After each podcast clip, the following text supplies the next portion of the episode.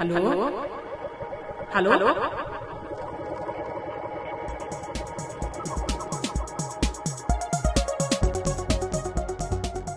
Real Talk über nichts. Der mental-muskulöse Gedankenaustausch von Mimieux und Grisha.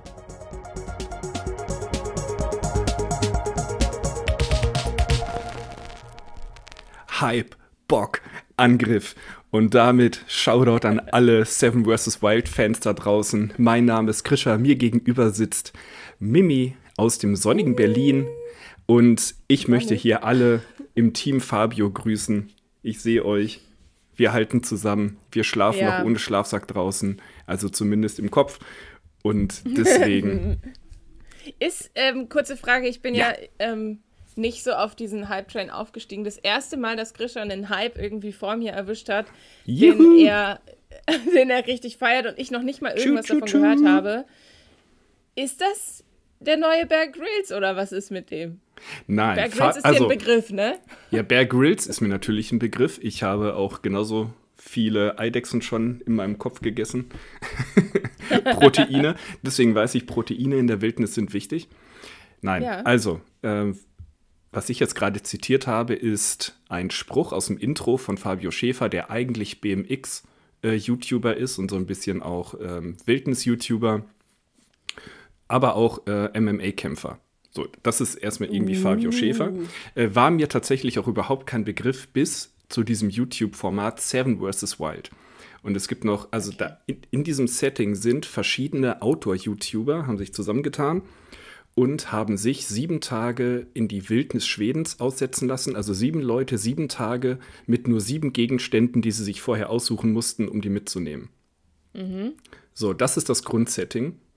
Und also die haben, mussten dann halt überlegen, keine Ahnung, viele haben dann halt eine Axt mitgenommen oder eine Säge, eine Plane, Seil, Feuerstein, mhm. Angelschnur, manche haben Hygieneset mitgenommen, wie Zahnbürste und Zahnpasta ähm, Voll unnötig, ganz ehrlich. komplett unnötig. Ähm, aber ich will da nichts spoilern, was jetzt sich wie, als wie sinnvoll herausgestellt hat. Aber unter diesen ganzen Leuten, die sieben Sachen mhm. mitgenommen haben, gibt es noch eine geile Sau und das ist Hype Babys Bock, Beauty Balance. Angriff ähm, Fabio Schäfer, der nämlich gesagt hat, der saß an der Liste und hat gedacht, fuck it, ich hatte sofort meine sieben Dinger zusammen und dann hatte ich das Gefühl, ich habe keine Angst vor dem Projekt. Also hat er fünf Sachen gestrichen und nur zwei Sachen mitgenommen. Yo, der hält sich aber auch für den geilsten, wa? Und zwar ähm, Feuerstein und Messer. Und damit ja. ist, ist er jetzt in der, in der Wildnis Schwedens und ähm, ich weiß nicht, ob dein verurteilender Ton hier gerade diesem jungen Mann gerecht wird, weil er, ich finde ihn sehr sympathisch. Und ähm, er hat wollte halt für sich einfach so eine richtig krasse Challenge und bereut das im Prinzip auch sofort in dem Moment, wo ah, er okay, das wurde. Ist gut. Ja, finde ich Aber gut. Da, jetzt hat halt, er auch wieder meine Sympathie.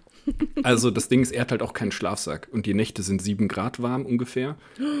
Und das ist, ähm, das ist schon krass.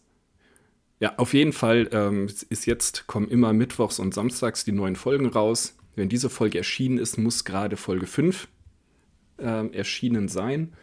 Mhm. Und es ist halt, es ist unfassbar geil. Also dir wachsen die Leute ans Herz. Ich finde es richtig spannend, auch mitzufiebern, was für Entscheidungen die treffen, wie die ihre unterschiedlichen Camps aufbauen. Und du siehst halt so im Vergleich, wer macht sich welche Gedanken, wer mhm. hat Ahnung, wer nicht, wer isst Sachen, die er lieber nicht essen sollte, wer, oh. wer kommt schon mit ähm, ein bisschen krank auf der Insel an. Also die werden dann mit Augenbinden auf einem Boot ausgesetzt äh, mhm. müssen dann sagen, okay, da drüben ist dein Spot und müssen dann äh, vom Boot an ihren Spot schwimmen und dann dort ähm, ihr Camp anfangen aufzubauen. Und dann halt zu überlegen, wo baue ich mein Camp, wie baue ich das auf, worauf schlafe mhm. ich. Es regnet die ganze Zeit, die Leute sind nass, sind unterkühlt. Ähm, die einen wissen nicht, also es gibt nur Blaubeeren zu essen und so. Und, außer du willst und halt jagen. ja, genau, außer, ja, richtig. Die gibt es auch, aber die sind wohl noch nicht reif.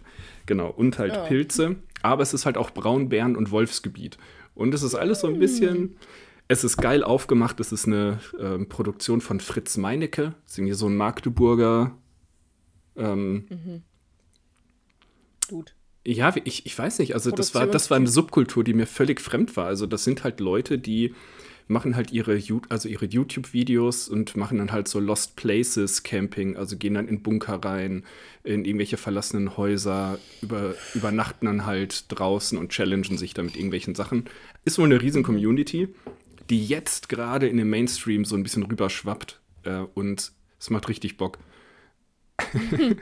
Und Mainstream ist genau dein Stichwort, ne? Genau, und jetzt, wo es im Mainstream angekommen ist, bin ich äh, geneigt, das über die Maßen abzuhalten. Perfekt. Und es ist halt richtig geil und es steigert den Wert einer Serie, wenn nicht alle Folgen sofort da sind. Sondern du wirklich ja. drei Tage wartest auf die nächste Folge und überlegst, Kacke, wie geht es weiter? Also wer mhm. fliegt raus? Kennt du hast deine Favoriten. Mehr, ne? Nee, und ich liebe es. Ich liebe es wirklich. Ja. Aber ah. weißt du was, ne? Ich habe früher immer, ich habe ich hab alles von Bear Grylls geguckt. Ich war mega Bear Grylls-Fan. Ich habe sogar mal zum Geburtstag das ähm, Bear Grylls Überlebensmesser bekommen. Nein, aber Heuschrecken. Aber ich habe äh, das äh, Bear Grylls Überlebensmesser bekommen und das war halt richtig geil. Ich weiß gar nicht, ob das als eine Einheit zählen würde, weil da ist nämlich alles Wichtige dran. Das ist quasi in so einem Case drin. Mhm. Da ist äh, so ein kleines Sägeblatt, damit kannst du Holz sägen. Dann vorne ist normal glatt. Oben ist so eine Fläche, dann ist ein Feuerstein mit drin. Hinten ist so ein Schleif-Dingsbums. Also wenn du die Verpackung sozusagen aufmachst mhm. oder diese Hülle aufmachst, dann ist da so ein, so ein Schleifblatt, da kannst du dann dein Messer schärfen. Und da stehen dann halt so ein paar so ähm, Regeln noch, quasi so, yes, I need help, no, I'm okay und so. ähm, und, was war noch drin? Genau, und da ist eine Schnur noch dran. Ach, und ein Hammer ist im Griff, also so ein Hammerding dann ist da eine Schnur dran mit einer Pfeife. Und mit dieser Schnur kannst du quasi dein Messer an den Stock binden. Da sind nämlich zwei Löcher. Und dann hast du quasi wie so ein Speer, wenn du Fische jagen willst oder so. Uhu. Und ist halt alles in einem so ein Ding. Und das habe ich mal zum Geburtstag von meinen Freunden am RWS bekommen. Deswegen, also theoretisch wäre ich super ausgestattet für so einen Trip, aber praktisch würde ich einfach so in, ich glaube, in der ersten halben Stunde wahrscheinlich einfach schon tot umfallen. Ich glaube, ich, aber, ich, nach, ich ja. nach der ersten Nacht, glaube ich. Weil, Boah, vor der ersten Nacht. Das ist ja? so bitterkalt, du kannst ja nicht schlafen. Das geht nicht. Ich habe schon mal draußen im Winter gepennt mit Schlafsack. Es hatte minus drei Grad und es war so kalt. Ich dachte voll, ich, ich schaffe das und habe auch richtig hier so alles irgendwie ausgestopft mit Moos und wie ich es bei Bear Grylls gelernt habe, es war so kalt, ich musste das abbrechen. Ich konnte das nicht. Ja, ist krass. Ja. Also das, aber das finde ich halt auch so spannend. Dass ich, bin, ich bin ja so ein krass überempathischer Mensch, ne? Das heißt, ich sitze auf der Couch, gucke den Leuten zu, wie die mit ihrem Kaloriendefizit irgendwie klarkommen muss, müssen und ich mhm. kriege Hunger. Und das ist so, ich denke so, oh, also es war so, ich war gefühlt einfach gerade mit dem Tag draußen und denke so, fuck, mein Körper, mein Körper dann so, Bro, gib mir Zeug. Ich bin mega ausgelaugt. Ich war die ganze Nacht draußen in der Natur. Oh, mir ist auf einmal kalt. Es war wirklich, also guck dir das an, das ist so geil. Ja, werde ich machen. Also wirklich, und ihr da draußen guckt da rein oder äh, schreibt mir gerne, äh, wen ihr supportet. Aber ich kann mir nicht vorstellen, dass irgendjemand nicht Fabio supportet, weil er halt einfach. Er, er hat halt ein doppelt so. Also er ist, Bock, er ist, er ist hyped, er hat Bock auf Angriff. Und ist, für ihn ist es halt einfach alles doppelt so schwer. Also er hat ja auch keinen Topf dabei, um irgendwas zu kochen, sondern mhm. muss sich das alles selbst bauen. Und der hätte sich zumindest so eine Alu-Trinkflasche mitnehmen können. Da kann man dann er. so ein bisschen drin kochen. Hätte er mal machen können. Aber hat, hat er, jemals bei Grills geguckt? bestimmt schon. Also er hatte, er meinte ja, er wusste relativ schnell, was er mitnehmen sollte und hat ja. dann rausgestrichen, bis er Angst hatte. Und nicht, also nicht, okay. äh, damit er angeben kann, so, sondern da, damit er Angst vor der Aufgabe hat und so richtig, äh, also er, er formuliert es so, ähm, er wollte, dass es für ihn eine Grenzerfahrung ist naja, fuck, und das habe ich geschafft. fuck, es ist eine richtige Grenzerfahrung. So, und ja. das ist, ähm, das ist schon krass. Und dadurch, dass er sich darauf aber nicht abfeiert, sondern so krass ehrlich da drin ist, fühlt man so richtig krass mit. Also ich zumindest. Hm. Okay. Aber ich habe ja auch gelernt, dass Menschen, andere Menschen sehr unterschiedlich wahrnehmen. Weil ich zum Beispiel, magst du Materia? Ja. Ja, genau, ich auch. Ähm, und ich habe mich letztens Einfach. mit jemandem unterhalten. Äh, und andere Frage, magst du Pierre M. Krause? Ähm, boah, ist das, ist das der blonde ich weiß gerade nicht mehr, so Moderator, ne? Ich Ja. habe keine Gefühle zu dem, keine Ahnung. Ja. Weiß ich nicht. Mir egal eigentlich. Auf jeden Fall fand ich es total spannend, dass ich habe mich letztens mit jemandem unterhalten und wir haben beide die gleiche Folge Pierre M. Krause unterwegs mit bla bla bla. Und dann geht er halt okay. mit so Leuten spazieren, mit Materia geguckt. Und ich habe da so angeguckt und dachte, was für ein geiler Typ ist Materia, wie frei und lustig ist der und was für ein bisschen komischer Lurch ist denn Pierre M. Krause. ähm, der auf mich irgendwie so voll unsicher wie so ein Sch Schuljunge wirkt, der mit den coolen Kids mitläuft. So, das war, das war meine Assoziation, als ich diese Folge Ja. geguckt habe. Nicht, dass das so ist, sondern das war meine Wahrnehmung der Folge. Und umgekehrt hat er dann so, ja, ich habe das auch geguckt. Ich fand Materia eigentlich cool, aber ich fand ihn danach so unsympathisch, so voll arrogant und naja, ich mag halt auch Pierre M. Krause total und finde den halt voll cool und lustig auf seine Art, den Humor. Und dann so, ach, wie spannend. Also es ist wirklich spannend, dass man das ja. Gleiche gucken kann und zu so unterschiedlichen Schlüssen kommen kann, was arrogant wirkt, was aber auch witzig oder frei wirkt oder keine Ahnung. Ja. Deswegen macht euch euer eigenes Bild von Materia- Fabio. Ich bin Fan. Wobei jetzt Materia ist ja auch keine besonders, also dachte ich, nicht besonders edgy. Und normalerweise haben so Leute, die nicht besonders edgy sind, ganz gute Chancen, von vielen Leuten gut gemocht zu werden. Und ähm, auch ihre Art von Humor und so. Deswegen, ähm, so Leute wie Böhmermann, die polarisieren natürlich, volle Kanne. Äh, die findet man halt entweder so richtig geil oder richt also eher scheiße. Aber so, dass Ja. es da so, ja, weiß ich nicht, ich finde den schon ganz okay, aber irgendwie interessiert er mich nicht. Das passiert selten bei so Leuten, die richtig Ja. polarisieren. Pierre im Krause, ne? Polarisiert irgendwie nicht für mich. Ich habe kein Gefühl Nein, polarisieren tut er auch nicht, sondern es ist so, dass ich dachte, ja, okay, das äh, tut mir fast schon ein bisschen leid. Aber dann ist ja auch die Frage, also was löst es in einem selbst aus? Also, Mhm. was für Assoziationen hat man damit? Und wenn Leute völlig andere Assoziationen mit etwas haben, was man sieht, ist ja auch irgendwie spannend. Naja, Ja, gut, genug stimmt. YouTube. Ähm, Genug YouTube. genug YouTube. Seven vs. Wild, absolute Serienempfehlung. Guckt da mal rein. Ich finde es richtig geil und danach, äh, ja, gehen wir auch alle mal raus. Nee, kannst bestimmt nicht. Genießen erstmal eine warme Dusche. Man ist danach so ein bisschen psychisch durchgefroren. Ich sag's euch. Brrr, Ja. ist das kalt. Ich, ähm, ja, ich, ich fühle es jetzt schon, allein von deinen Erzählungen her. Das ist, reicht schon für mich. Ja. Ich habe ja, äh, ich, ich glaube, ich würde allein beim Gedanken daran, ähm, draußen schlafen zu müssen, auf dem Boden, ohne Schlafsack und ohne Isomatte, habe ich schon einfach schon, beim Gedanken dran, habe ich schon wahnsinnig Rückenschmerzen und alles. Das, das ähm, nee, ich glaube, dafür bin ich jetzt, bin ich zu alt. Bin ich jetzt einfach zu alt geworden. Weil- Das würde ich auch sagen, wenn die nicht alle älter als ich. Bis auf einen. Ich glaube, ich bin psychisch zu alt. Ja, das kann gut sein. Psychisch zu müde. Das sind halt Leute, die brauchen Challenges und ich tue ja alles darum, mein Leben so zu gestalten, dass es challengearm ist. Ja, das stimmt. Oh, jetzt hier, da dingelt die ganze Zeit mein E-Mail-Postfach. Aber ähm, ja, wir hatten äh, kurz mal im Vorgespräch darüber geredet, wie es uns gerade so geht, ne? Und Ja. da hattest du äh, was gesagt, was ich sehr lustig fand. Und zwar hast du gesagt, ja, wir versuchen jetzt quasi, wenn wir was für unseren Körper tun wollen oder für unser Wohlbefinden tun wollen, dann geht es nicht mehr darum, dass man so einen Hype hat, dass es einem richtig geil geht, geht. sondern es geht nur noch quasi, sondern es geht nur darum, das aufrecht zu erhalten. Und wenn man dann einmal aus diesem Aufrechterhalten ausbricht, dann hat man mega den miesen Payback und fällt so irgendwie total runter und hat sofort irgendwie Das so Schmerzen traurig. oder Erschöpfung oder so. Genau. Das ist unser Leben. Wir sind einfach, wir sind kein Fabio. Wir müssen Nein. wir lebenserhaltende Maßnahmen einfach. Ja, aber ähm, ganz kurz. Ähm, bevor ich jetzt gleich noch eine Frage zu deinem ähm, Drahtseilakt des Mhm. Lebens äh, stellen möchte, möchte ich einmal kurz den Elefanten im Raum adressieren. Ähm, hey Ja. Leute da draußen, äh, also wir haben ja relativ lange keine, keine Folge mehr, mehr Ich habe jetzt eigentlich gehofft, wir kommen da drum rum, das uns irgendwie erklären zu müssen. Nee, ich muss kurz den Elefanten im Raum hier mal kurz ansprechen. Ähm, okay, Äh, stating das, the obvious, das, damit hat, wir das, weitermachen hat, können. das hat viel mit unserem Leben zu tun und dass es viel auf und ab gab und ähm, ja. Und genau mit diesem Drahtseilakt eigentlich. Genau, auch. richtig. ich wollte das nur in Verbindung, genau, ich wollte das nur in Verbindung setzen.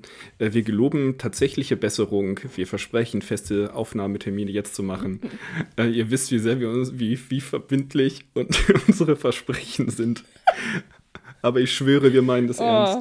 Und Nein, also es wir ist. Wir meinen das immer ernst und trotzdem sind wir, sind wir echt Versager, was das angeht. Wir meinen ja, aber, aber das sind ja disziplinarische Maßnahmen. Das sind jetzt keine Halbprojekte, wo wir sagen, wir nehmen jetzt jeden Tag auf. So. Sondern sowas wie, wir gucken Wochen mal, reicht. dass wir den normalen Rhythmus jetzt äh, wieder geschissen kriegen. Aber das ist, wenn man, wenn es einmal einreißt und dann immer private Projekte dazwischen kommen, plus, dass Mimi und ich seit einer gewissen Zeit nicht mehr gleichzeitig arbeiten, sondern äh, asynchron ähm, ja. ist das, ähm, hat das einfach auch zu Herausforderungen geführt, Zeit zu finden, wann man aufnimmt. Genau, und das äh, nur als kurze Erklärung.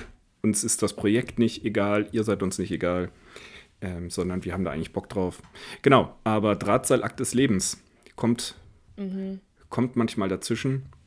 Ich, ich habe gerade gedacht, ich hätte ein Songzitat dazu im Kopf. Ich habe gar keins, deswegen schnell zurück zu dir, Mimi. Der Drahtseilakt des Lebens. Ähm, ja, genau, das war halt echt ein bisschen wild. Äh, genau, mein Drahtseilakt besteht gerade darin, dass ich irgendwie beschlossen habe, mein Leben zu sortieren. Und ich habe festgestellt, das ist viel aufwendiger und viel anstrengender auch, als ich das im Vorfeld überlegt habe. So. äh, ich habe halt. Podcast-Husten. Verzeihung. Alles gut. Ich habe ja äh, meine freundliche Autoimmunerkrankung, die mir jetzt als stetiger Begleiter durch mein Leben führt. Ähm, Hast du schon einen Namen für sie? Ja, eigentlich Hashimoto heißt sie ja, aber wir können gemeinsam einen neuen Namen überlegen. Nee, ich finde den, find den schon ganz gut. Hashi! Hashi! ist ja wie so ein Pokémon. Hashi! Ja. ähm, genau. Und äh, da habe ich gedacht, so, boah, mein, mein äh, Wohlbefinden ist jetzt, obwohl ich äh, lebenserhaltende Maßnahmen und Drahtseilakt die ganze Zeit mache, trotzdem sehr gesunken. Also muss ich jetzt mal, ich habe es genannt, die große Hafenrundfahrt ähm, mhm. meines Körpers oder Wohlbefindens oder so. Und jetzt ist mir, ist mir das egal. Ich habe sonst immer Vorbehalte, ne? Ihr kennt mich. Ich gehe nicht gern zum Arzt, ne? Ich gehe erst zum Arzt, wenn es eigentlich zu spät ist. Der klassische Vogelstrauß. Der klassische Vogelstrauß. Und ich habe gedacht, das kann jetzt aber nicht so weitergehen, weil ich habe keine Lust mehr, dass es dann immer, also quasi so drei Monate geht's gut mhm. und dann bricht alles irgendwie wieder zusammen und mir geht's mega scheiße, dann muss ich wieder zum Arzt und dann geht's wieder drei Monate gut. So, ähm, ich muss das präventiver angehen. Und habe dann weißt gesagt, okay, ich gehe jetzt mein, mal zum Unser Arzt. ehemaliger Taborleiter, also äh, der Direktor ja. unserer Ausbildungsstätte, hat mal gesagt, und das habe ich für mich als sehr wahr erkannt, und ich mhm. glaube, wir ticken da ähnlich. Äh, der hat gesagt, wer sein Leben nicht ändert, hat noch nicht genug gelitten. Und das ja, ist, und das ist, ist so, so, wahr. Und ich finde das ja. so wahr. Also Leute versuchen immer weiter bis, also schauen wir mal auf die Klimakrise, schauen wir mal auf Impfungen, bla bla bla. Ja. Wer sein Leben nicht ändert, hat noch nicht genug gelitten. Warum hat Spanien, Italien eine höhere Impfquote? Weil die mehr gelitten haben als Deutschland bis jetzt. So, und das, mhm. und wir. Bis jetzt. Genau, und äh, wir jetzt in unserem Privatleben genau das Gleiche. Und je älter man mhm. wird, desto weniger Kraft hat man auch, finde ich, um Sachen aufzuschieben ja. oder einfach zu verdrängen. Und je mehr diese Kraft des das Verdrängens halt nachlässt, ja, oder das. Es, jetzt ist halt die Frage, ob es halt mehr wird mehr. oder ob man weniger Kraft hat, es unten zu halten. Naja, also ich merke schon, dass ähm, diese Sachen, also ich habe halt lange Dinge ignoriert oder konnte die lange mhm. ignorieren, mhm. wenn das eine Kleinigkeit war, wenn die halt quasi von selber wieder weggeht. So. Aber dadurch ist ja die Ursache nicht bekämpft, ne? Und ähm, und plötzlich hast du halt eine Sache und dann kommt die nächste und die nächste und die nächste. Und, ja. ähm, und dann hat man plötzlich so eine ganz große Hafenrundfahrt, wo man jede Station irgendwie abklappern muss. Und früher hätte ich gesagt, oh, ich muss jetzt bis März auf einen Termin warten von, keine Ahnung, Hals-Nasen-Ohrenarzt oder so. Ja, fuck it, mach ich nicht. Es mhm. geht von selber wieder weg, ist mir egal. Aber ich habe eine Überweisung bekommen für ein H&O und jetzt habe ich mir einen Termin für März gemacht, richtig albern ja. irgendwie. Aber ich habe gedacht, ja, vielleicht ist es bis März auch schon alles wieder weg, aber ich habe das jetzt äh, nicht eben dieses Gefühl immer, ja, fuck it, wird schon wieder. Ja. Ähm, weil ich echt Angst davor habe, jetzt auch mit diesem, dass wieder so viel Corona und ich merke, dass, ja. dass diese Inzidenzen äh, haben vorher ganz viel mit meiner Psyche gemacht, ohne dass ich das viel gemerkt habe. Und mhm. jetzt steigt das alles wieder und meine Freunde wollten mich eigentlich dieses Wochenende besuchen und äh, die haben alle schon abgesagt, weil die Inzidenzen bei denen so hoch sind. Ähm, die kommen aus Sachsen, ne? Die, mhm. Bei denen in ihrem Gebiet, wo die leben, sind, ist die Inzidenz bei über 700. 700. Ja, das ist so das krass. Ist das ist so krass. Unfassbar. Also vor allem auch, wenn du Ost und West vergleichst. Also wir haben in Bochum ja, eine 200 niedrigere Inzidenz als Berlin. Das musst du dir mal vorstellen. Mhm. Also das ist so ja, absurd. Total. Total. Und das Krasse ist halt, dass meine Freunde sind beide geimpft. Mhm. Die müssen sich tatsächlich nicht nur vor Bekannten oder auf der Arbeit oder so, sondern auch tatsächlich manchmal vor ihren Familien rechtfertigen dafür, dass sie geimpft sind. Und manchen äh, Leuten aus ihrem engeren Umfeld haben die das noch gar nicht erzählt, dass sie sich geimpft haben, weil die Angst haben davor, dass sie verurteilt werden. Wo ich so denke, what the fuck, was, what's happening there? So, ähm, und ich merke, dass all diese Info diese ganze Informationsflut irgendwie, ähm, dass sie tatsächlich auch was mit meiner Psyche macht. Mhm. Und das mhm. merke ich viel deutlicher, als ich es vorher gemerkt habe. Ja. Und damit auch ganz viel körperlich. Ich bin ein psychosomatischer Typ. Vielleicht bist du das auch. Du bist ich ein Mensch, Mimi. jeder Mensch ist psychosomatisch. Also du bist ja, aber manche sind ja, manche sind ja da ein bisschen anfälliger als andere. Ähm, bei mir drückt sich viel psychosomatisch ja, aus. Du nimmst dir mehr zu Herzen auf jeden Fall. Ja. Ich nehme es mir vor allem auf den Rücken. Ich packe mir das auf meinen Rücken. Aber dafür gibt es ähm, auch ein gutes, äh, gibt es das nicht auch äh, ein Sprichwort für? Also diese ganzen psychosomatischen Sachen, dafür gibt es ja, ja, ja, so altdeutsche Sprichwörter. Nicht sich zu Herzen nehmen, sondern Lasten tragen. Nee, wie heißt das denn? Sich, äh, ja, man, hat, man trägt eine Last auf den Schultern oder genau, so. das, ja. Oder, ähm, was gibt es denn noch? Ja, sich den Kopf zerbrechen zum Beispiel. Dann ja. hat man äh, so Kopfschmerzen. Das hatten wir in der Seelsorgeausbildung auch und das stimmt halt ja. wirklich. Also ganz oft ist es dann, wenn man irgendwie so Sachen hat, über die man viel nachdenkt, ähm, über die man sich den Kopf zerbrochen hat.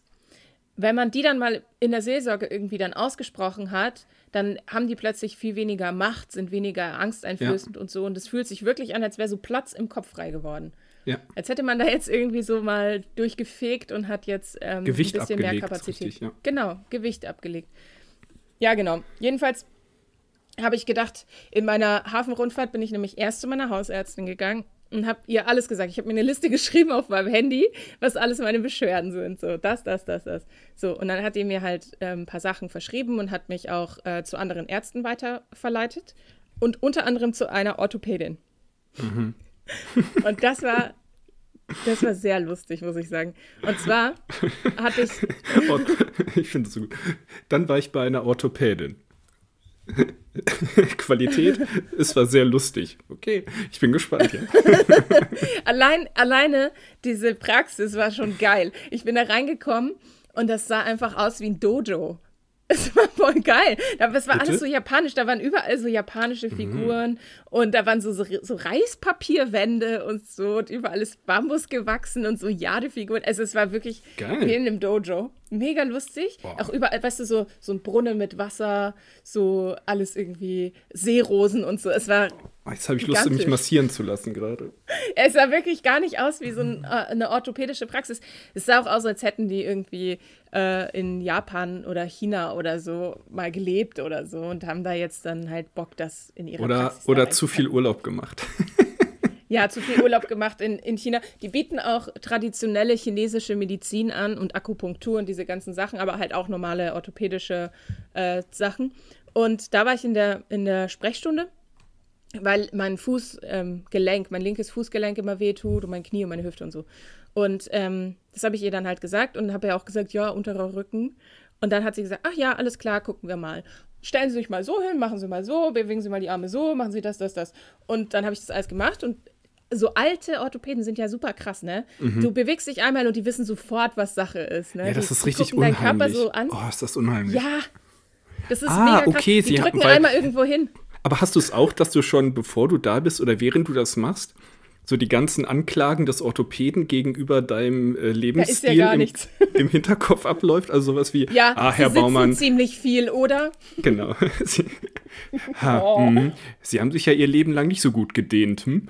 Ja, sorry, Bro. Also, sorry, mich, Bro. Das kann ich jetzt das auch Einzige, nicht in einer Woche holen. Was ich über den gelernt habe, war im Sportunterricht. Und da hat man immer nur sich nur gedehnt, wenn der Lehrer hingeguckt hat. So, Digga, was So, woher soll ich das können? Ja, bei mir hat sie gesagt, also sie sitzen ziemlich viel, ne? Ja, das merkt man, deswegen tut ihnen der untere Rücken weh und so. Ich soll hm. mir so einen Ball kaufen. Das habe ich jetzt noch nicht gemacht, aber Natürlich. diese, weißt du, wie die ganzen Hausfrauen drauf sitzen und dann immer so in der, im Zoom-Call immer so hochwippen. So einen Ball soll ich mir kaufen, weil der den äh, Rücken stabilisiert. Und ähm, genau, und dann meinte sie, ah, sie sind überbeweglich, ne? Und ich so, ja, ja, an den Armen. Meine Arme sind, meine Arme sind ja voll ekelhaft. Vielleicht kann ich mal so Diagnose überbeweglich, ey, das würde ich mir so wünschen. Ey, aber es ist richtig lustig, weil ich habe so gesagt, ja, meine Arme, klar, ich zeige Ihnen das so. Und sie meint, nee, nee, überall. Alle ihre Gelenke, also in den Füßen, in den Knien, im Rücken, im, in den Schultern, alles. Sie sind überall überbeweglich. Und ich so, what? Okay, krass. Das äh, ist eine ganz neue Information. Und dann habe ich direkt gefragt, natürlich konnte ich mir die Chance nicht entgehen lassen. und habe gefragt, also wenn ich überbeweglich bin, könnte ich dann theoretisch Schlangenfrau in einem Zirkus werden? Ich finde, das ist die wichtigste Frage daran. Ja, ja, ich bin krank, aber welche Story könnte sich dahinter verbergen? Ja, genau. Also, wie kann ich quasi dieses Disease zu Geld machen?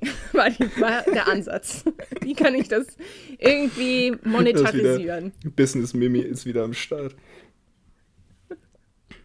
Oh. Ja, ich wollte das alles in meine Kryptowährung investieren. Ich bin jetzt übrigens reich, aber das können wir danach noch mal kurz an. Bist jetzt reich? Ähm, andingsen. Ja, so ein bisschen. Geil. Wir können ähm, da gleich noch mal drüber reden. Aber jedenfalls hat sie dann gelacht. Ich Bock auf mein hat mich in meinem Anlegen nicht ernst genommen und hat äh, gedacht, ich mache einen Scherz. Wir beide wissen, es war kein Scherz. Natürlich war das, das war kein Scherz. ernst gemeint, ob ich, ob ich Schlangenfrau werden könnte. Und dann hat sie gemeint, ja, okay, mit bisschen Übung würde das schon funktionieren, aber es ist halt nicht gut für meine Gelenke, weil die dann überbelastet werden. Bla, bla, bla, bla. Bla, bla, bla. Ja, und ich dachte früher immer, wenn ich so, ich war so auf so, so ein Wakeboard-Camp und so ein Surf-Camp und da haben wir immer äh, Yoga gemacht. Und ich habe ja nicht so richtig gute Erfahrungen mit Yoga gemacht. Stichwort Bandscheibenvorfall. Wir erinnern uns an den Bandscheiben, Stichwort Bandscheibenvorfall. Aber das erklärt es halt, auch, warum ich einen Bandscheibenvorfall bei Yoga bekomme, weil ich halt sehr beweglich bin, aber meine Muskeln diese Überbeweglichkeit nicht richtig aus, ähm, wie heißt das, äh, kompensieren können. Mhm. Das Und, heißt, du ähm, müsstest trainiertere oder gedehntere Muskeln haben, oder? Nicht gedehnt, trainierter. Trainierter, mhm. Ja, weil äh, sie hat auch gesagt, ja, auch wenn das sehr verlockend ist und sie sich sehr gut äh, bewegen können, auch so in so, so Dehnpositionen und sowas, ähm, und ich da ziemlich weit komme, ohne dass ich viel dafür gemacht habe, das ist sehr verlockend. Aber das soll ich nicht machen, weil das ist sehr schlecht für meine Gelenke. Und ich soll auch darauf verzichten, Kraftsport zu machen. Und ich so, oh, schade. oh, schade, ich wollte so mm. gern mm. Gewichte heben. Ach, da geht oh. mein Lebenstraum. Ja. oh, und wegen Hashimoto soll ich ja keinen Ausdauersport machen, wo man so ähm, Muskelkater und so bekommt, sondern nur so ganz leichte Sachen. Und ich dachte so, oh, schade, heißt das jetzt etwa, ich darf gar keinen Sport mehr machen? Und dann hat sie gesagt, doch, ich muss sogar Sport machen. Und das war wieder doof daran. Ja, wahrscheinlich musst also, du so Eigengewichtsübungen machen, ne? Schätze ich mal. Ja, genau. Also, ganz sanfte, also Plank, Plank, Liegestütz, äh, ja. solche, solche Späße. Pilates zum Beispiel ist gut. Ähm, Schwimmen. Ich krieg jetzt, ich habe jetzt Reha-Sport verschrieben bekommen. Ich bin jetzt, ich bin in dem Alter. Ich habe jetzt Reha-Sport verschrieben ich Olga, bekommen. Es klingt einfach so, als wärst du jetzt 80. Also ja, mindestens das, 70. So fühle ich 70 mich. auf jeden so Fall. So fühle ich mich. Und in diesem Reha-Sport habe ich mir schon überlegt, ich will Aquagymnastik machen. Ich auf jeden Bock. Fall. Ich komme wegen, wegen der, der Mucke. Story. Ach so. Ich komme ich komm wegen der Story zu sagen, ja, ich war da mit lauter 80-jährigen Muddis, Omas, Uromas vielleicht sogar. Ja, aber das ist Und aber mit denen habe ich Aquagymnastik gemacht. Das ist auch der richtige Ansatz, Mimi. Also, Leute da draußen, wenn ihr irgendwelche Scheiße erlebt, körperlich oder psychisch, dann möchte ich euch ermutigen, embrace das, weil jede Scheiße ist eine geile Story. Also ihr hört das gerade ja. bei Mimi, der wichtigste Umgang für die Psyche ist, erzählt ja. die Story danach witzig weiter, nehmt das Absurde wahr, erzählt es, feiert das. Jede Narbe ist eine Geschichte. Und das, das muss man einfach ja. so sagen. Also man muss sich nicht tätowieren lassen, um eine Story zu haben. Man kann sich auch einfach so verletzen. Mhm. Man kann sich auch vom man Leben, kann, kann sich auch vom Leben tätowieren lassen. das ist meistens sogar günstiger. Ey, wollen wir das als Folgentitel machen? Vom Leben tätowiert? Oh ja, das finde ich gut. Vom Leben tätowiert. Ich schreibe mir das jetzt auf, damit wir Oh das ja. nicht vergessen. Sehr gut, vom Leben tätowiert. Weil das ist wirklich, also ich, ich bin da vielleicht auch ein bisschen psychisch kaputt, ne? Aber ich habe mich als Kind schon und auch als Jugendlicher schon häufiger verletzt. Also ich hatte sowas wie Autounfälle, ich hatte sowas wie Stromunfälle, wo ich dann auf Intensiv gelandet Okay, bin. Äh, was mich, ich hatte dann auch so posttraumatische Angstattacken äh, und sowas, also nach dem Stromunfall und so. Also Ja, okay, das ist aber verständlich, aber, ey. und, aber stellt euch mal vor, wie kacke wäre das, wenn ich davon keine Narbe hätte. Weil dann Ja. hast, ja, dann hast du diese Scheiße erlebt, aber niemand sieht, dass du Scheiße erlebt hast und du kannst nicht drüber sprechen. Also es ist so geil. Ich habe halt voll die fette Narbe. Also meine ganze rechte Hand ist so von innen vernarbt und äh, von außen. So und geil. immer wenn ich Bock habe, einfach mal, wo ich das Gefühl habe, ich muss jetzt mal kurz ein bisschen, äh, was ich schon mal in meinem Leben erlebt habe, hier droppen, muss ich einfach nur so meine Hand so ein bisschen stretchen, dann sehen alle Leute, hey, was ist das denn für eine Narbe in der Hand? Und ich so, ja, also das war, ja, Da das wollte war ich ich so jetzt gar nicht 14 drüber reden und, eigentlich. Naja, und, so- und schon hat man voll die geile Story zu erzählen und äh, hat voll das Private geteilt. So. das ist so geil. Geil, ey. Nein, also Oh, es, ist, es, ey, war, es ist halt wirklich kacke gewesen. Also müssen wir kurz einfangen. Es war, also es war schon nicht geil, das zu erleben, aber ähm, wenigstens Der hat man Umgang danach damit noch, ist, macht das, ne? Weil, Ja, genau. weil wenn man jetzt immer darüber, also wenn man da nicht drüber erzählt und man so im Stillen irgendwie dann drüber leidet und so, das Ja. ist halt voll scheiße. Und ähm, es ist jetzt mal Real Talk. Es ist wirklich ein guter Ansatz darüber, sich das quasi ins Positive zu verkennen und das Ja. mit einem positiven Gefühl zu verknüpfen, allein für die Psyche. Weil wenn man selber, ähm, ist ja so psychologisch auch, ne? wenn man lacht, auch wenn man gar nicht so Ja. das ehrlich meint, denkt der Körper, oh, die lacht und schüttet dann so Endorphine aus. Und, und so ähnlich ist das ja auch mit so Geschichten, wenn man quasi eine negative Story hat oder eine angsterfüllte Story Ja. oder sowas. Und die verknüpft man mit was Positivem, nämlich äh, hier, ich kann das so lustig meinen Freunden erzählen und so, ja, war schon scheiße, aber jetzt habe ich Ja. eine lustige Geschichte darüber. Dann nimmt das dem voll die Angst. Und Ja. das, ähm, das tut der Psyche richtig gut. Also Und man das kann es loslassen heißt nicht, dadurch. Das ist halt Genau, auch. das also heißt nicht, dass man alles, Ja. Dass man alles, was einen irgendwie ähm, belastet, lächerlich machen sollte, weil es geht nicht darum, das lächerlich zu machen oder ähm, das, das nicht ernst zu nehmen oder so, sondern es geht vielmehr darum, dass man einen positiven Umgang damit findet, finde ich. Ja. Und das finde ich auch spannend. Also, wenn man mal diesen Aspekt aufnimmt und damit auf Stand-up-Comedy guckt, ist es ja im Prinzip genau das, was passiert. Also, die Leute erleben irgendwelche absurden Situationen, die in dem Moment aber schon sehr unangenehm sind. Ja. Und nehmen aber den Leuten, die ihnen vielleicht auch Unrecht getan haben, ähm, die Spitze und die Macht, ihr Leben scheiße zu machen, indem sie es nutzen für Material. Und sagen, Ja. ich, ich drehe das noch weiter ins Absurde und mache mich entweder drüber lustig oder ähm, verarbeite damit auch so ein bisschen diese ganze Situation. Also zum Beispiel Mhm. ähm, jetzt völlig, völlig kleinliche Situation, aber bei äh, Felix Lobrecht wurde zum Beispiel eingebrochen, er hatte mega Schiss, ähm, dann kommt die Polizei, die Polizisten erkennen ihn und sagen so, äh, gemischtes Hack, bestes Hack, ne? Und er steht da halt so im T-Shirt, bei ihm wurde, wird gerade ein, wurde gerade eingebrochen und der das ist halt so, und das ist halt so eine völlige Abfuck-Situation. Aber wenn Ja. er, also wenn man das auf der Bühne erzählt, ist es voll lustig. Und du denkst so, Und er sofort innerliches Notizbuch in seiner Angst trotzdem schon gezückt mit, okay, aufschreiben für die Storyline. Das wird ein Ja. guter Gag. Auch wenn ich jetzt Schiss habe, es wird ein guter Gag. Ja, ist halt die Frage, ob man das in der, also ist halt die, wäre für mich jetzt die Frage, ob man das in der Situation schon wahrnimmt, aber wahrscheinlich, wenn du irgendwie so professionell da drin bist, dann läuft ja, So, Ja. ein, so ein Scanner die ganze Zeit im Hinterkopf rum. Ey, das passiert ja selbst bei mir. Meine Mutter hatte also- an ihrer, äh, bei uns in der Toilette immer so Postkarten hängen. Und da stand drauf vom Leben tätowiert. Nee, da stand drauf, Humor trägt die Seele über Abgründe hinweg. Und das ist, äh, Ja. und dieser Satz ist bei mir so krass hängen geblieben, weil ich dachte, es ist auch so ein bisschen, boah, Achtung, krasse Überleitung. Bisschen, ähm, beziehungsweise weiß gar nicht, ob so eine gute Überleitung ist, aber es löst es bei mir aus. Ähm, so die Story von meiner Familie, weil äh, vor allem väterlicherseits bei meinen Großeltern, die so ein krasses Leben hatten, also Nachkriegsgeneration, Armut, Hunger, viele Kinder, ähm, Bauernhof nebenberuflich, um irgendwie über die Runden zu kommen. Ähm, Und mein Opa hat echt, der hat jetzt noch meine Oma zehn Jahre gepflegt, bis sie im April gestorben ist. Mhm. Und es war so ein lustiger, fröhlicher Mann, immer mit seinen Sprüchen und immer ein Ach, Opa oder sowas, ne? Und ja. das war immer, ach, keine Ahnung, hat dann immer so seine Witze gemacht und hat uns ins Ohr geflüstert, komm, wir geben mal Oma schnell die Tabletten, denn wenn Oma ihre Tabletten nicht nimmt, dann rollen sich ihr die Fußnägel krumm. Und das dann aber immer so, immer so in der Lautstärke, dass es Oma noch gerade so gehört hat und sie über den Papa schimpfen konnte. So, und das war halt, und das war so ihr Umgang auch mit der ganzen Scheiße, die die im Leben erlebt mm, haben. Also auch so viel yeah. Verlust, so viele Chancen, die die nicht nutzen konnten. Also was, was einem nochmal so klar wird, ne, ähm, bei der Beerdigung mm. von meiner Oma, dass meine Oma immer studieren wollte und Mathe irgendwas mit Mathe machen konnte, weil die da so gut drin war, aber es einfach ja. nicht konnte, weil nur eine aus der Familie, es war nur eine aus der Familie Geld da, ähm, um sich weiterbilden zu lassen. Das war dann natürlich ihr Bruder. Also, ne, dann wurde halt der Mann, mhm. dem wurde dann halt diese Möglichkeit eröffnet und sie musste auf dem Hof bleiben. So eine hochintelligente Frau, die dann krass, für Feldarbeit ja. und Kinder kriegen.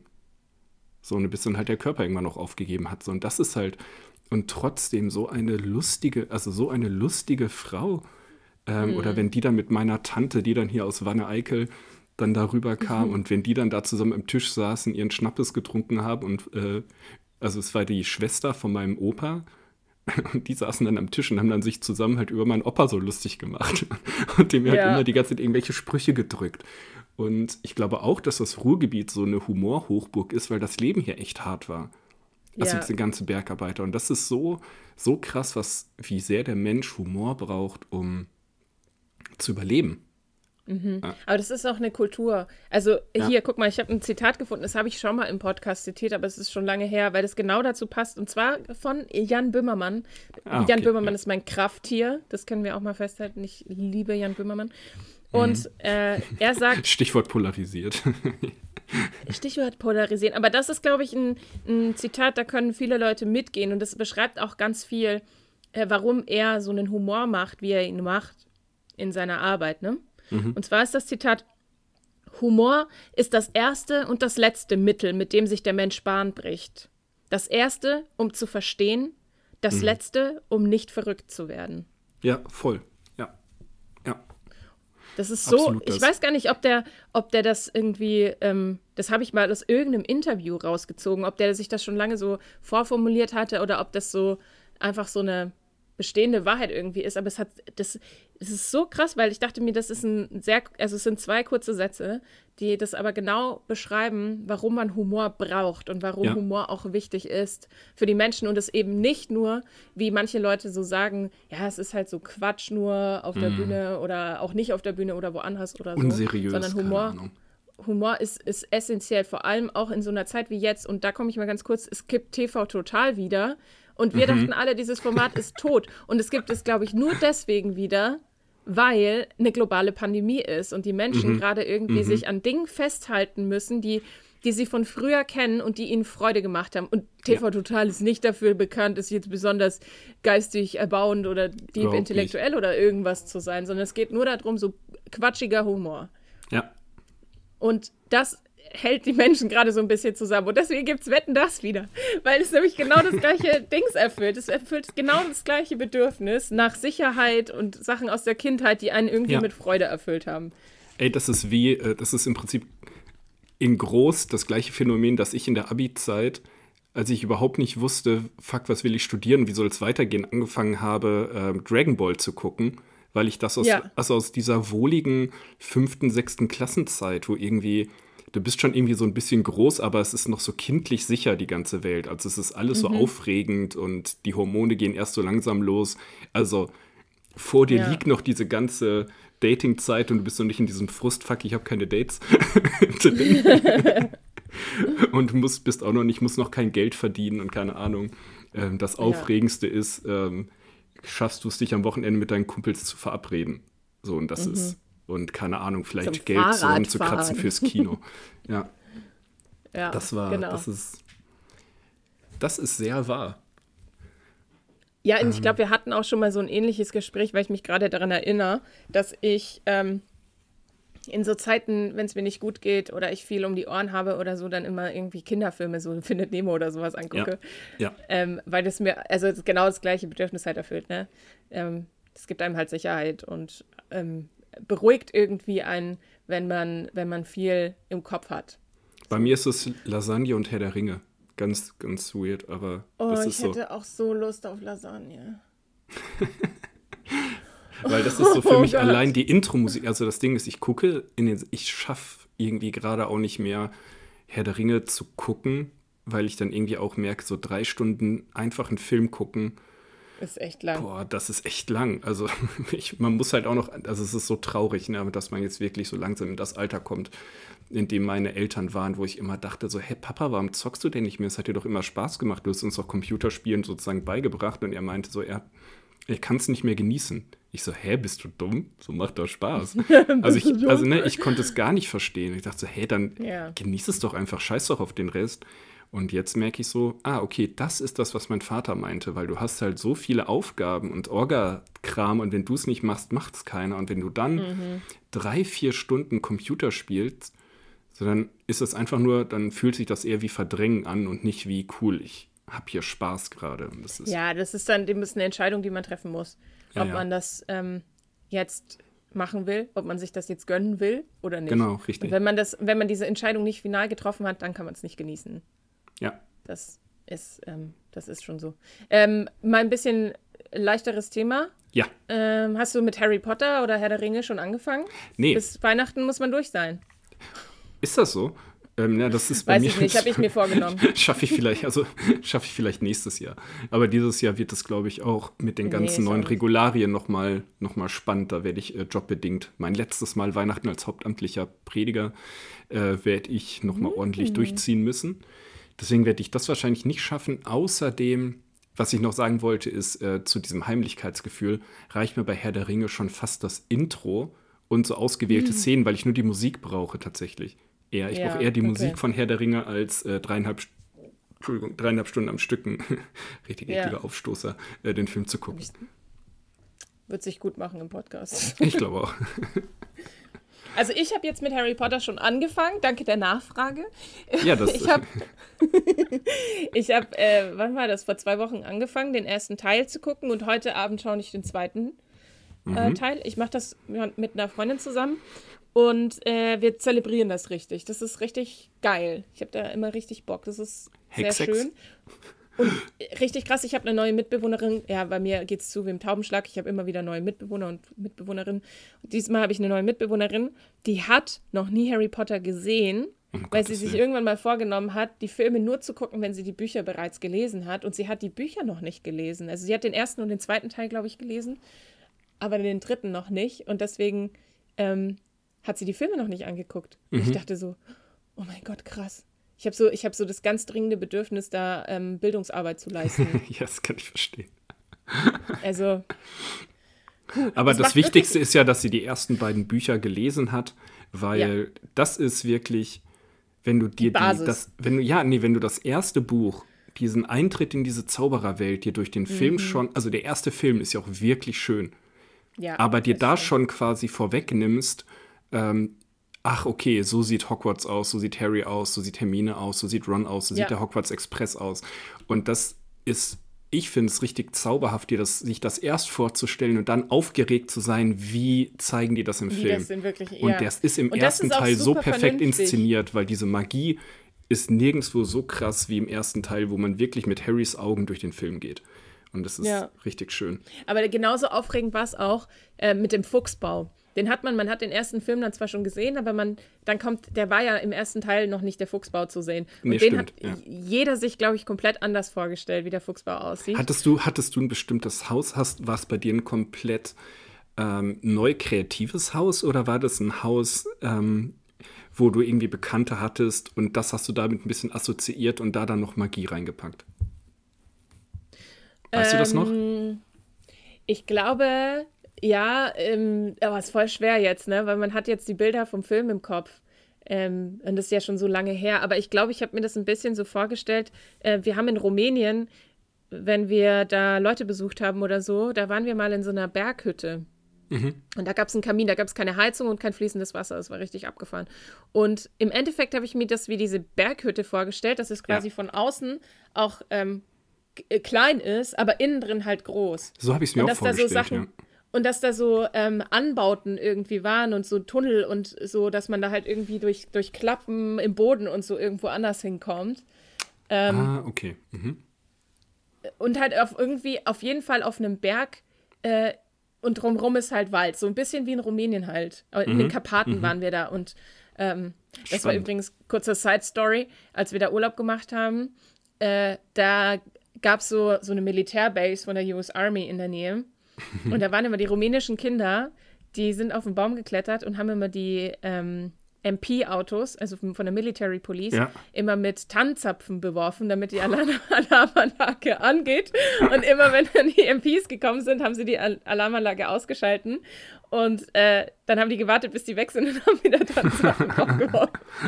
ja, das, das, ist lustig. Aber genau, das ist eine kleine Side-Story. Ähm, ja, aber so habe ich mir das vorgestellt ungefähr. Ja, spannend. Weil bei mir war es tatsächlich auch ein ganz konkretes Haus. Also ein äh, Freund von mir, die hatten, die sind jetzt umgezogen, aber vorher hatten die so ein richtig schönes, altes Halbfachwerkhaus ähm, mhm. bei uns im Dorf auf so einem Hügel. Und ich glaube, es liegt daran, dass ich es immer mit dem Haus verbunden habe, weil er auch sechs Geschwister hat. Also es war halt auch immer okay, Leben in yeah. der Bude. Die Oma war bei ihnen zu Hause.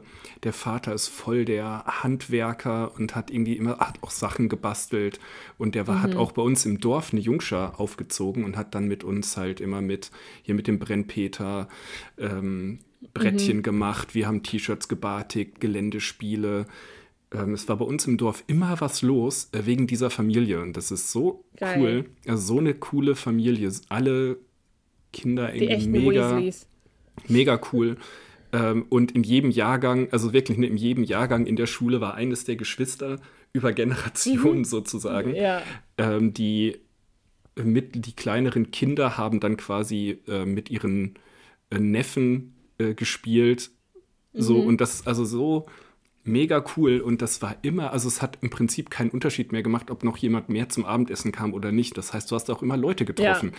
Und ja. Ähm, genau dann Übernachtungsfeiern im Wohnzimmer und ähm, die Geschwister und die anderen Freunde schmeißen alle ihre Matratzen ins Wohnzimmer und so. Mhm. Und das war so, also es ist immer noch, also jetzt sind natürlich mehr Leute weggezogen.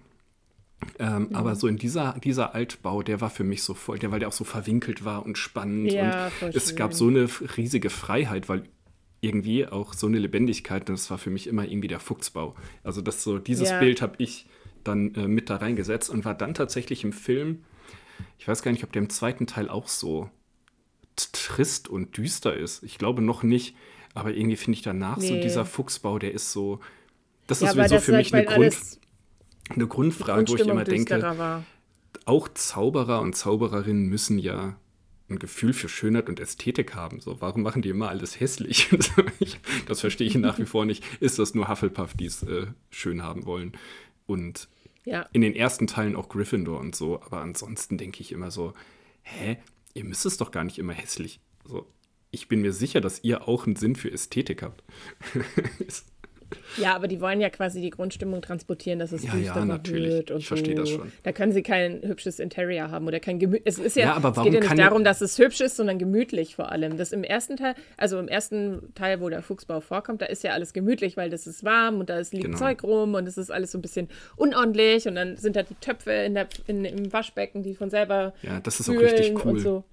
Ja, ja, das ist ein richtiger das Zaubererhaushalt. Ist halt alles so, das, da entdeckt man halt überall Sachen und ähm, es ist alles irgendwie nett und detailliert und, ähm, und halt niedlich und, und gemütlich. Und später geht das halt ja, nicht mehr um diese niedlichen ist doch, Details. Um jetzt mal auf unsere in einer unsicheren Zeit sozusagen zurückzukommen, war doch der Fuchsbau auch immer so dieser Safe Space. Ja. So, und das, finde ich, verliert er halt leider in den Filmen so ein bisschen. Aber egal. Mhm. Das hier, sie sind schon wieder zu nerdy, glaube ich, unterwegs für alle, die, die Harry Potter Harry weder Potter gesehen noch, ge, noch geguckt haben. Deswegen ähm, verlassen wir vielleicht, schließen wir das Harry Potter Buch nochmal, weil wir waren, glaube ich, ja, bei okay. Weihnachten eigentlich oder so inhaltlich, ne? Aber Harry Potter ist auch, wir wissen, das ist einfach auch geil. Ja. Finde ich auch gut. Ja. Also ich glaube, dieses Jahr werde ich sie nicht mehr lesen, weil ich jetzt gerade in einem anderen Buch drin bin. Ansonsten habe ich auch immer bis Weihnachten die Bücher oder rund um Weihnachten die Bücher gelesen. Aber ich glaube, ich kann das gerade nicht. Also das letzte Jahr, ich habe das noch nicht. Das ist für mich alles durch Corona so ein Einheitsbrei, dass Ja. ich keine Distanz zu letztem Jahr irgendwie, also keine innere Distanz zu letzten Weihnachten und letzten Jahr habe. Und da habe ich ja Harry Potter gelesen. Da war das auch schön, aber ich bin immer noch genervt davon, von dieser Freundschaft zwischen Ron und Harry. Das ist, die nervt mich immer noch, weil ich denke, die ist so unreif und kindlich und ich verstehe nicht, warum ihr, wenn ihr so komisch, wenn ihr nicht in der Lage seid, miteinander zu reden, ähm, keine Ahnung. Stellt euch doch nicht so an. Ja, aber genau, das ist, aber das ist auch wieder mein überempathisches bisschen Lesen, dass es mich dann so triggert, dass ich dann erstmal Pause machen muss. Aber der, der positive Teil davon ist, dass ich Bücher, wenn ich sie zum ersten Mal lese, so krass empfinde und mich da reinfallen lassen kann. Was ja auch schön ist. Aber egal, wir Ja. wollten ja Harry Potter zu machen. Äh, ich habe jetzt einen, einen Film gesehen. Ich war neulich im Kino. Oh, wir sind schon wieder fast am Ende, aber wir waren neulich war ich im Kino ähm, vor zwei Wochen oder so. Äh, nee, vor einer Woche. Äh, und zwar hat mein Mitbewohner mich gecatcht. Ich kannte den Film nicht, James aber Bond. er weiß, ich stehe. Nee, ich stehe auf auf Zauberei und auf Tiere. Und dann hat er, mir- hat er gesagt, es gibt einen Film, der heißt Die Schule der magischen Tiere. Oh, das ist eine richtig bekannte Kinderbuchserie. Ja, das habe ich nicht gewusst, aber er hat, ähm, wir haben dann den Film angeguckt, er hat mir es auch gesagt, dass es eine bekannte Kinderbuchserie ist. Und äh, dann habe ich das angeguckt und das ist halt wie diese ganzen neueren Mhm. deutschen Kinderfilme, so wie auch Baby und Tina, weißt du, viel mit Singen und Tanzen und so. Das war schon irgendwie ganz nett. Ich habe gehofft, es Ach geht nett, um okay, ich Tiere. hasse das ja wie die Pest, aber egal. Ja, okay. Ja, ich, ich finde das, ich finde das für Kinder und Teenies, also Preteens vor allem, Ja. finde ich das schon angemessen und ich glaube, die mögen das auch. Es ist halt diese TikTok-Generation, weißt du, die dann halt diese Tänze auch nachtanzt und so. Und das fand Ja. ich halt schon nett. Aber ich habe gehofft, es geht mehr um magische Tiere. Es ging gar nicht so sehr um die magischen Tiere. Es geht nur darum, dass es da Kinder gibt, die magische Tiere bekommen und den Oberklau. Ja, jedenfalls habe ich das dann erzählt in der Jugend, dass ich den, den Film geguckt habe. Wie ist Und das, gesagt, also wie ist das zwischen Schule der magischen Tiere und Pokémon? Nee, das Nee? ist ganz anders. Okay. Also, ähm, es ist quasi so, dass eine Schulklasse, die quasi auserwählt wird, aus nicht ersichtlichen Gründen, wahrscheinlich weil die sich alle nicht verstehen und eine magische Gemeinschaft werden sollen. Und dann kommt die neue Lehrerin. Voll so überpädagogisch. Ihr seid jetzt Ja, die ja, genau. Laptop-Klasse. Warum? Und dann Weil ihr die Assis seid. Weil ihr die Assis seid, genau. Die sind quasi die äh, Klasse von Fuck You Goethe, nur nicht so schlimm, weil sie noch klein sind oder halt jünger. Und dann äh, kommt halt die neue Lehrerin und ihr Bruder, der sammelt irgendwie magische Tiere, die sprechen können. Es geht nur darum, dass Klar. die Tiere sprechen können. Sonst können die nichts, die können nicht zaubern oder irgendwas, sondern die können einfach nur sprechen. Und dann kriegen halt die Kinder, die quasi am bedürftigsten sind oder so, die bekommen dann ein magisches Tier. Und in dem ersten Film, es wird wohl eine Reihe, bekommen dann halt mehr Kinder auch magische Tiere, aber im ersten Film bekommen zwei Kinder magische Tiere. Das ist einmal ein Fuchs und eine Schildkröte. Und die Schildkröte ist richtig lustig. Die hat so eine richtige alte Frauenraucherstimme und die kann Breakdancen und so. Das ist schon süß. Ähm, aber es geht wenig um die Tiere, es geht schon mehr um die Kinder. Okay. Ich versuche, ich lasse das einfach mal für mich wertfrei stehen.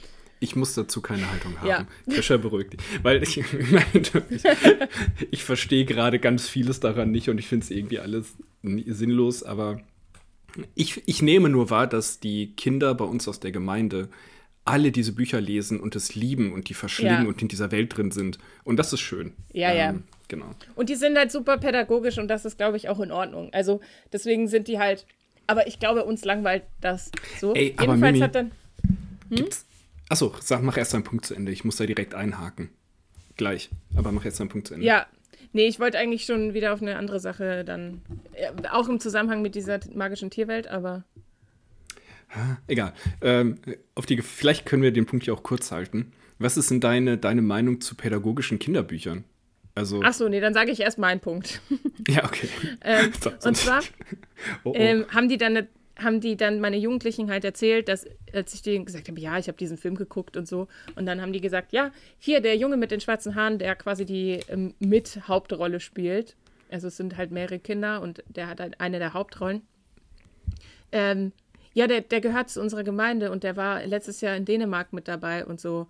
Und dann dachte ich so, mhm. krass äh, irgendwie. Also es hat mich irgendwie insofern beeindruckt, dass ich dachte, ähm, das ist, das ist dann halt die Jugendlichen, die bei uns in der Gemeinde sind, irgendwie, die so Künstlereltern und sowas haben. Mhm. Und von früher kenne ich das halt überhaupt nicht, dass man Kinder äh, in seinem Freundeskreis hatte oder in, in der Jugend oder so oder in der Kindergruppe oder keine Ahnung wo, die halt äh, sowas gemacht hätten. Ja. Richtig so, irgendwie ist das, irgendwie war das cool im ersten Moment und dann habe ich auch schon direkt wieder so gedacht, so, ist das so cool?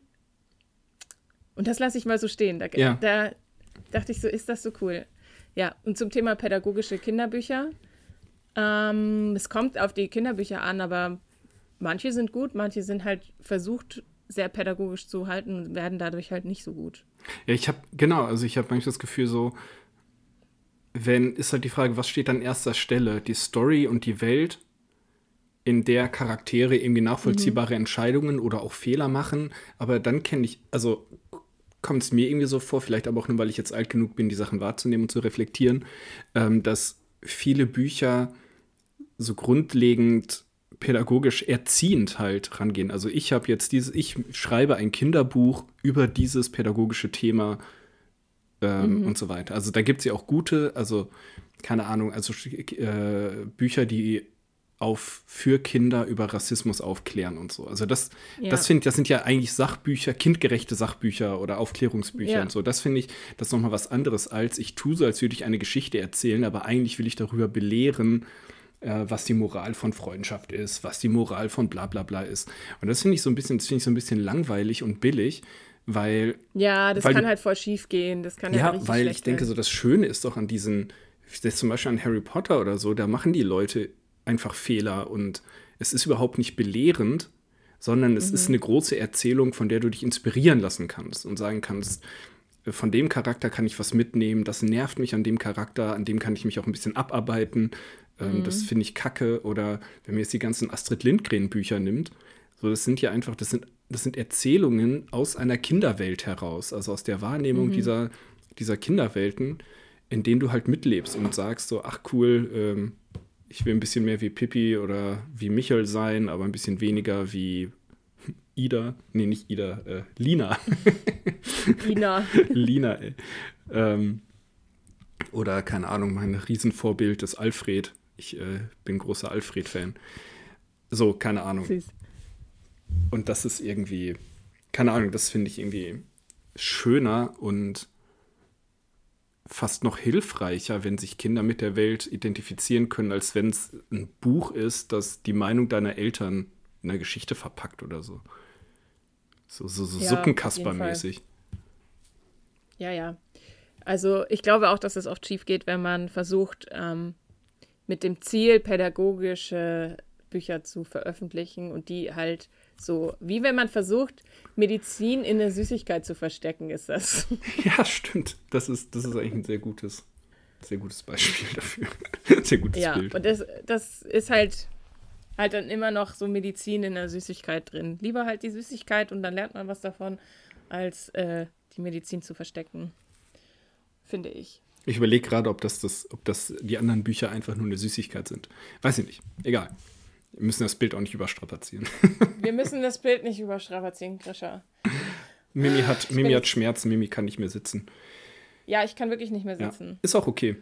Ich denke, wir haben auch ähm, für zum Auftakt mal wieder lang genug gesessen. Ähm, ich habe den Folgentitel schon wieder vergessen. Vom Leben tätowiert. Vom Leben tätowiert, der Drahtseilakt, auf dem das dünne Seil des Wohlergehens, auf dem wir uns bewegen, haben wir für euch heute ja. aufgespannt. Ich hoffe, ihr seid ein paar Schritte mitgekommen. Und wenn ihr nicht eine Lebens ja genau, wenn ihr noch nicht abgestürzt seid und vielleicht auch eine äh, schöne oder keine Ahnung absurde Lebenstätowierung habt, schreibt uns das gerne und äh, wenn was kommt, nehmen wir das gerne mit in die nächsten Folgen mit rein. Und Auf jeden Fall. Genau.